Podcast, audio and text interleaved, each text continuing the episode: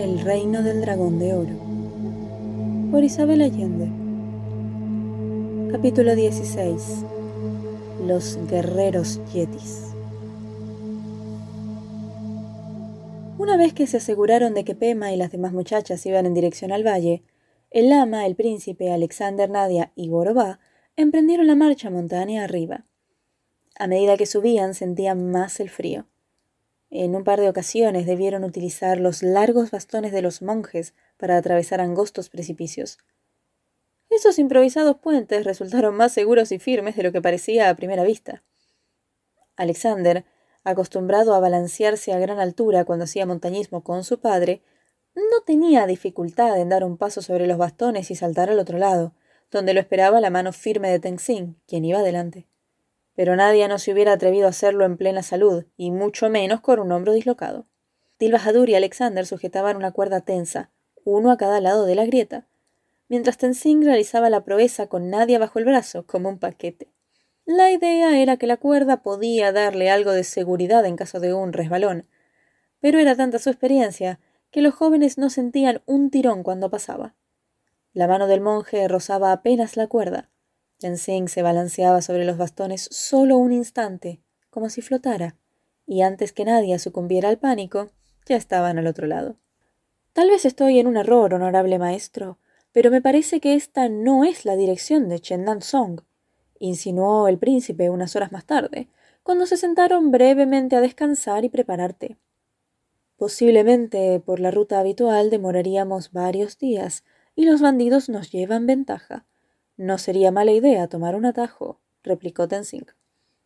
¿El túnel de los yetis? exclamó Dilbajadur. Creo que necesitaremos un poco de ayuda para enfrentar a la secta del escorpión. ¿Mi honorable maestro piensa pedírsela a los yetis? Tal vez. Con todo respeto, maestro, creo que los yetis tienen tanto cerebro como este mono, replicó el príncipe. En ese caso estamos bien, porque Borobá tiene tanto cerebro como tú, interrumpió Nadia, ofendida. Alexander procuraba seguir la conversación y captar las imágenes que se formaban telepáticamente en su mente, pero no sabía con certeza de qué hablaban. ¿He entendido bien? ¿Se refieren al Yeti, ¿Al abominable hombre de las nieves? preguntó. Tenzin asintió. El profesor Ludovic Leblanc lo buscó durante años en el Himalaya y concluyó que no existe, que es solo una leyenda, dijo Alexander. ¿Quién es ese profesor? quiso saber del embajador. Un enemigo de mi abuela Kate. Tal vez no buscó donde debiera, insinuó Tenzing.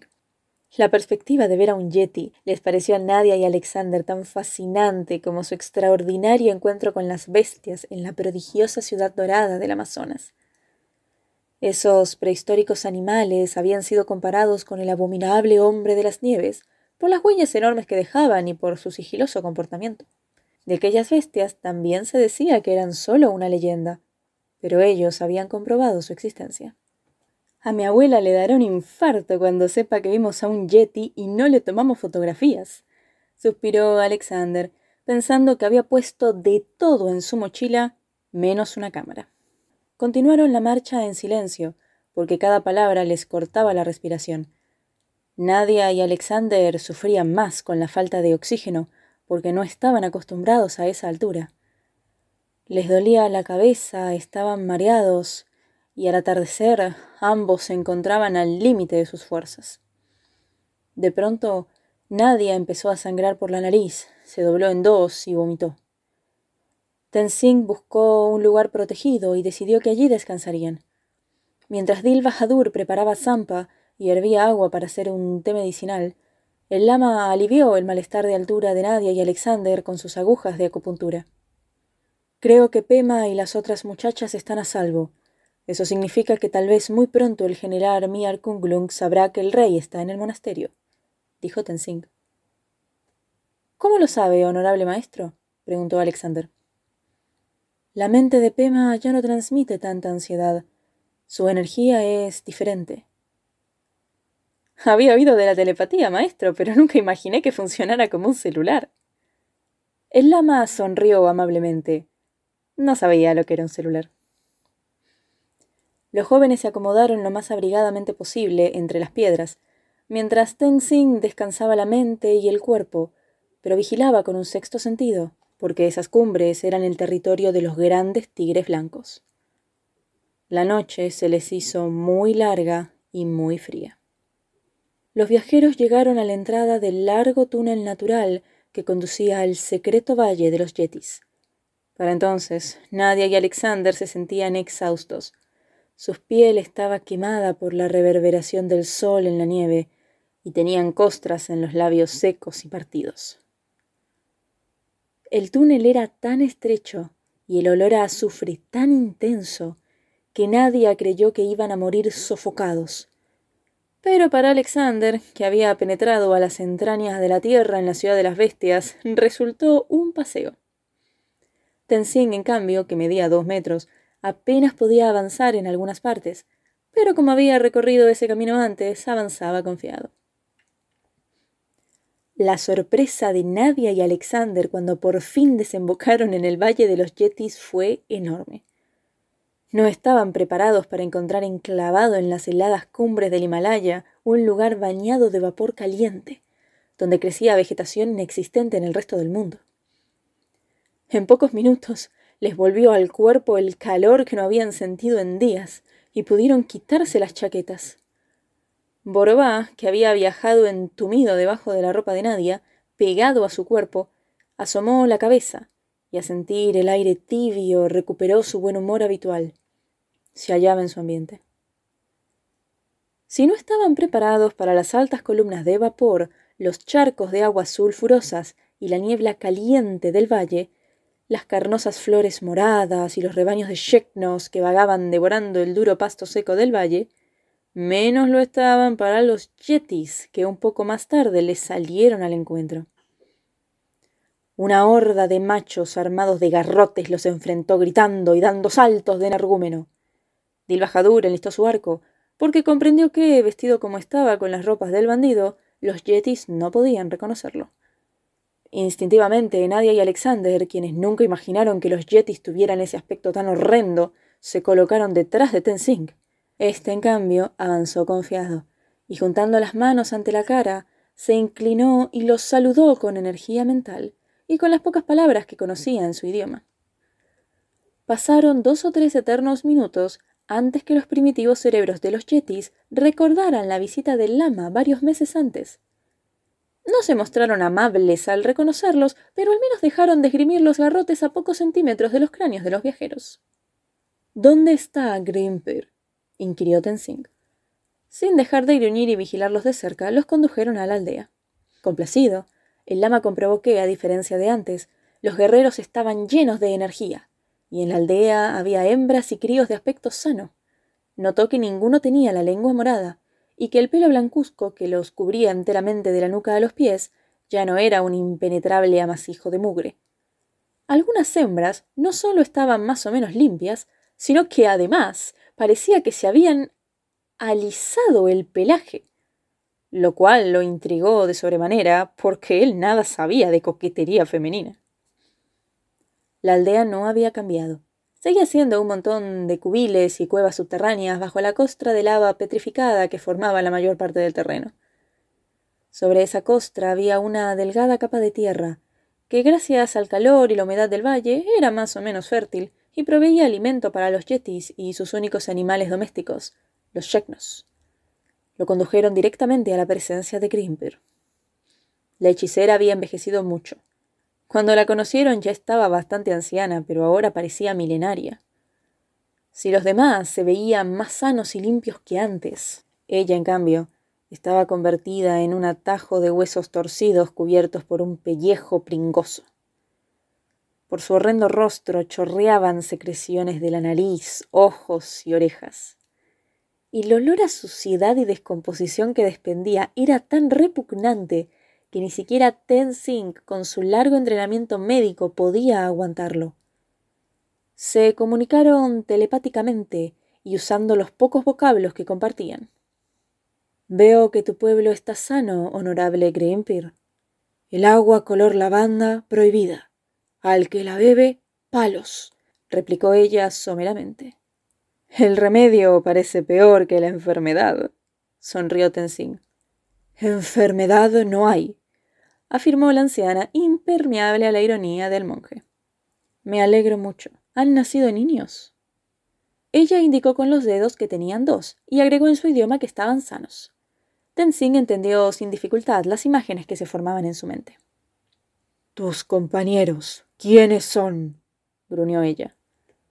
A este lo conoces, es Dil Bahadur, el monje que descubrió el veneno en el agua color lavanda de la fuente. Los otros también son amigos y vienen de muy lejos, de otro mundo. ¿Para qué? Venimos a solicitar con todo respeto tu ayuda, honorable Grimpir. Necesitamos a tus guerreros para rescatar a un rey que ha sido secuestrado por unos bandidos. Solo somos tres hombres y una niña, pero con tus guerreros tal vez podamos vencerlos. De esta perorata la vieja entendió menos de la mitad, pero adivinó que el monje venía a cobrar el favor que le había hecho antes. Pretendía usar a sus guerreros. Habría una batalla. No le gustó la idea, principalmente porque llevaba décadas tratando de mantener bajo control la tremenda agresividad de los yetis. Guerreros pelean, guerreros mueren. Aldea sin guerreros, aldea muere también, resumió. Cierto, lo que pido es un favor muy grande, honorable Grimpir. Posiblemente habrá una lucha peligrosa. No puedo garantizar la seguridad de tus guerreros. Grimpir muriendo, masculló la anciana golpeándose el pecho. Ya lo sé, Grimpir, dijo Tenzing. Grimpir muerta, muchos problemas. Tú curar Grimpir, tú llevar guerreros, ofreció ella. No puedo curarte de la vejez, honorable Grimpir. Tu tiempo en este mundo se ha cumplido. Tu cuerpo está cansado y tu espíritu desea irse. No hay nada malo en eso, explicó el monje. Entonces no guerreros, decidió ella. ¿Por qué temes morir, honorable anciana? Grimpir necesaria. Grimpir manda, Yetis obedecen. Grimpir muerta, Yetis pelean. Yetis matan, Yetis mueren. Fin, concluyó ella. Entiendo. No puedes irte de este mundo porque temes que tu pueblo sufra. No hay quien pueda reemplazarte. Ella negó tristemente. Tenzin comprendió que la hechicera temía que a su muerte los yetis, que ahora estaban sanos y enérgicos, volvieran a matarse entre sí, como habían hecho antes, hasta desaparecer por completo de la faz de la tierra. Aquellas criaturas semihumanas habían dependido de la fortaleza y sabiduría de la hechicera por varias generaciones. Ella era una madre severa, justa y sabia. La obedecían ciegamente, porque la creían dotada de poderes sobrenaturales. Sin ella la tribu quedaría a la deriva. El lama cerró los ojos y durante varios minutos los dos permanecieron con la mente en blanco. Cuando volvió a abrirlos, Tenzin anunció su plan en voz alta, para que también Nadia y Alexander comprendieran. Si me prestas algunos guerreros, prometo que regresaré al Valle de los Chetis y me quedaré aquí durante seis años. Con humildad ofrezco reemplazarte, honorable Grimpir. Así puedes irte al mundo de los espíritus en paz. Cuidaré de tu pueblo, le enseñaré a vivir lo mejor posible, a no matarse unos a otros, a utilizar los recursos del valle. Entrenaré al Yeti más capaz para que al cabo de seis años sea el jefe o la jefa de la tribu. Esto es lo que te ofrezco. Al oír aquello, Dil se puso de pie de un salto y enfrentó a su maestro pálido de horror. Pero el ama lo detuvo con un gesto. No podía perder la comunicación mental con la anciana. Grimpir necesitó varios minutos para asimilar lo que decía el monje. Sí, aceptó con un hondo suspiro de alivio, porque al fin estaba libre para morir. Apenas tuvieron un momento de privacidad, Dil Bahadur, con los ojos llenos de lágrimas, pidió una explicación a su amado maestro. ¿Cómo podía haber ofrecido algo así a la hechicera? El reino del dragón de oro lo necesitaba mucho más que los yetis. Él no había terminado su educación. El maestro no podía abandonarlo de esa manera, clamó. Posiblemente serás rey antes de lo planeado, Dil Bahadur, Seis años pasan rápido. En ese tiempo, tal vez podré ayudar un poco a los yetis. ¿Y yo? exclamó el joven, incapaz de imaginar su vida sin su mentor. Tal vez eres más fuerte y estás mejor preparado de lo que crees. Dentro de seis años pienso dejar el Valle de los Chetis para educar a tu hijo, el futuro monarca del reino del dragón de oro. ¿Qué hijo, maestro? No tengo ninguno el que tendrás con Pema. replicó Tenzing tranquilamente, mientras el príncipe se sonrojaba hasta las orejas. Nadia y Alexander seguían la discusión con dificultad, pero captaron el sentido, y ninguno de los dos manifestó asombro ante la profecía de Tenzing respecto a Pema y Dil Bahadur, o su plan de convertirse en mentor de los yetis. Alexander pensó que un año antes habría calificado todo eso como demencia, pero ahora sabía cuán misterioso es el mundo. Valiéndose de la telepatía, las pocas palabras que él había aprendido en el idioma del reino prohibido, las que Dil Bahadur había captado en inglés, y la increíble capacidad para las lenguas de Nadia, Alexander logró comunicar a sus amigos que su abuela había hecho un reportaje para el International Geographic sobre un tipo de puma que existía en Florida y que había estado a punto de desaparecer. Estaba confinado a una región pequeña e inaccesible, no se había mezclado y al reproducirse siempre dentro de la misma familia, se había debilitado y embrutecido. El seguro de vida de cualquier especie es la diversidad. Explicó que si hubiera, por ejemplo, una sola clase de maíz, muy pronto las pestes y las alteraciones del clima acabarían con ella, pero como existen centenares de variedades, si una perece, otra crece. La diversidad garantiza la supervivencia. ¿Qué pasó con el puma? preguntó Nadia. Llevaron a Florida a unos expertos que introdujeran en la zona otros felinos similares al puma. Se mezclaron y en medio de diez años la raza se había regenerado. ¿Crees que eso ocurre también con los yetis? preguntó Dilbajador. Sí, han vivido demasiado tiempo aislados, son muy pocos. Se mezclan solo entre ellos, por eso son tan débiles. Tenzing se quedó pensando en lo que había dicho el muchacho extranjero. En todo caso, aunque los yetis salieran del misterioso valle, no tendrían con quién mezclarse, porque seguramente no había otros de su especie en el mundo, y ningún ser humano estaría dispuesto a formar una familia con ellos. Pero tarde o temprano deberían integrarse al mundo. Era inevitable. Habría que hacerlo con prudencia, porque el contacto con la gente podría ser fatal para ellos. Solo en el ambiente protegido del reino del dragón de oro eso era posible. En las horas siguientes, los amigos comieron y descansaron brevemente para reponer sus agotados cuerpos. Al saber que había pelea por delante, todos los yetis querían ir, pero Greenpeer no lo permitió, porque no podía quedar la aldea sin varones. Tenzing les advirtió que podrían morir, porque enfrentarían a unos malvados seres llamados hombres azules, que eran muy fuertes, y tenían puñales y armas de fuego. Los yetis no sabían lo que eran esas cosas, y Tenzing se lo explicó lo más exagerado que pudo, describiendo el tipo de herida que producían, los chorros de sangre y otros detalles para entusiasmar a los yetis. Esto renovó la frustración de los que debían quedarse en el valle. Ninguno quería perder la ocasión de divertirse peleando contra los humanos. Desfilaron uno a uno delante del lama, dando saltos y gritos espeluznantes y mostrando sus dientes y su musculatura para impresionarlo. Así Tenzing pudo seleccionar a los diez que tenían el peor carácter y el aura más roja. El lama revisó personalmente las corazas de cuero de los chetis, que podían mitigar el efecto de una puñalada, pero eran inefectivas contra una bala.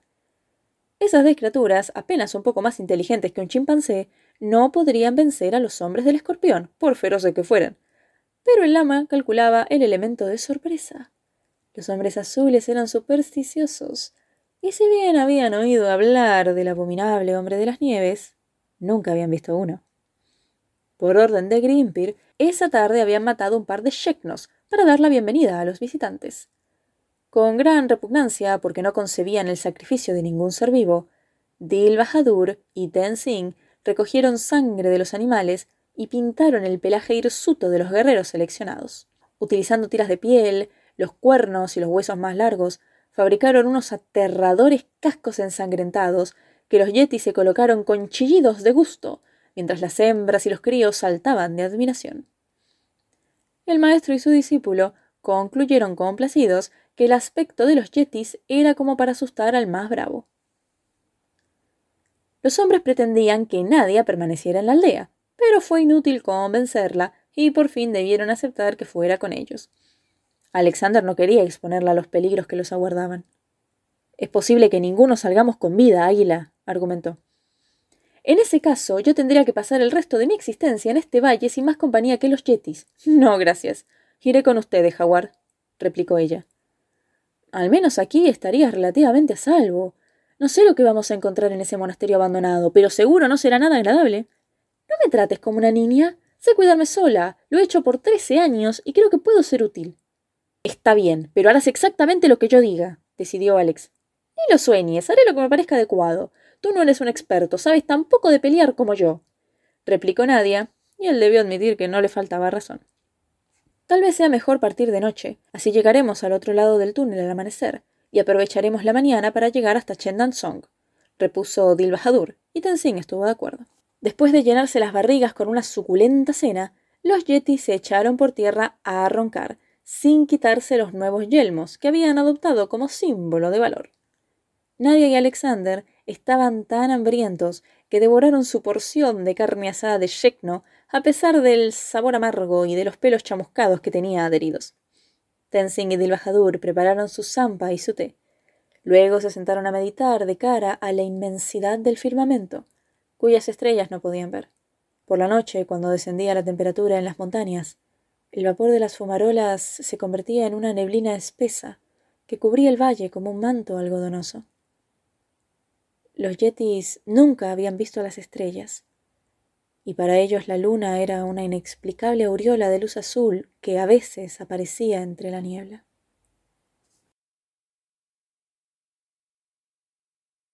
Sepan que cualquier crítica, comentario o sugerencia me lo pueden escribir a castellanoaudiolibros.gmail.com. Un saludo y hasta la próxima historia.